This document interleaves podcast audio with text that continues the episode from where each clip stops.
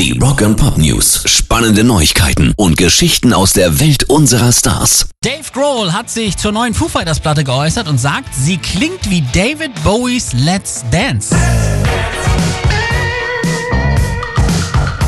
Die Platte ist so gut, wir freuen uns so darauf, dass die Leute sie hören. Wir freuen uns so darauf, rauszugehen und sie zu spielen.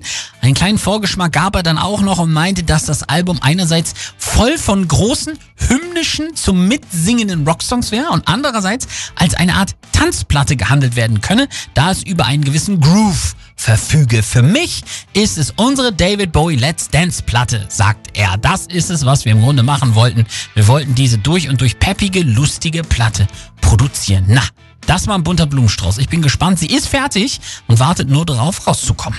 Rock and Pop News. Ein nächstes sensationelles Sammlerstück kommt unter den Hammer. Nach der legendären grünen Strickjacke wird jetzt auch Kurt Cobains Gitarre aus dem NTV Unplugged Gig versteigert.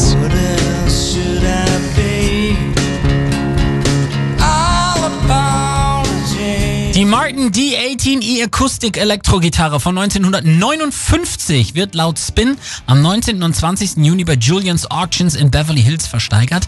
Veranschlagt ist eine Summe von mindestens einer Million Dollar.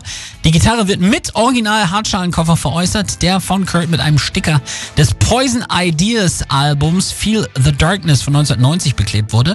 Im Staufach des Koffers befinden sich auch ein halb verbrauchtes Paket mit Marten Gitarrenseiten, drei Gitarrenplektren, ein Kulturbeutel aus Wildleder, in dem ein Miniatur Silberlöffel, eine Gabel und ein Messer drin sind. Pairs Rock and Pop News.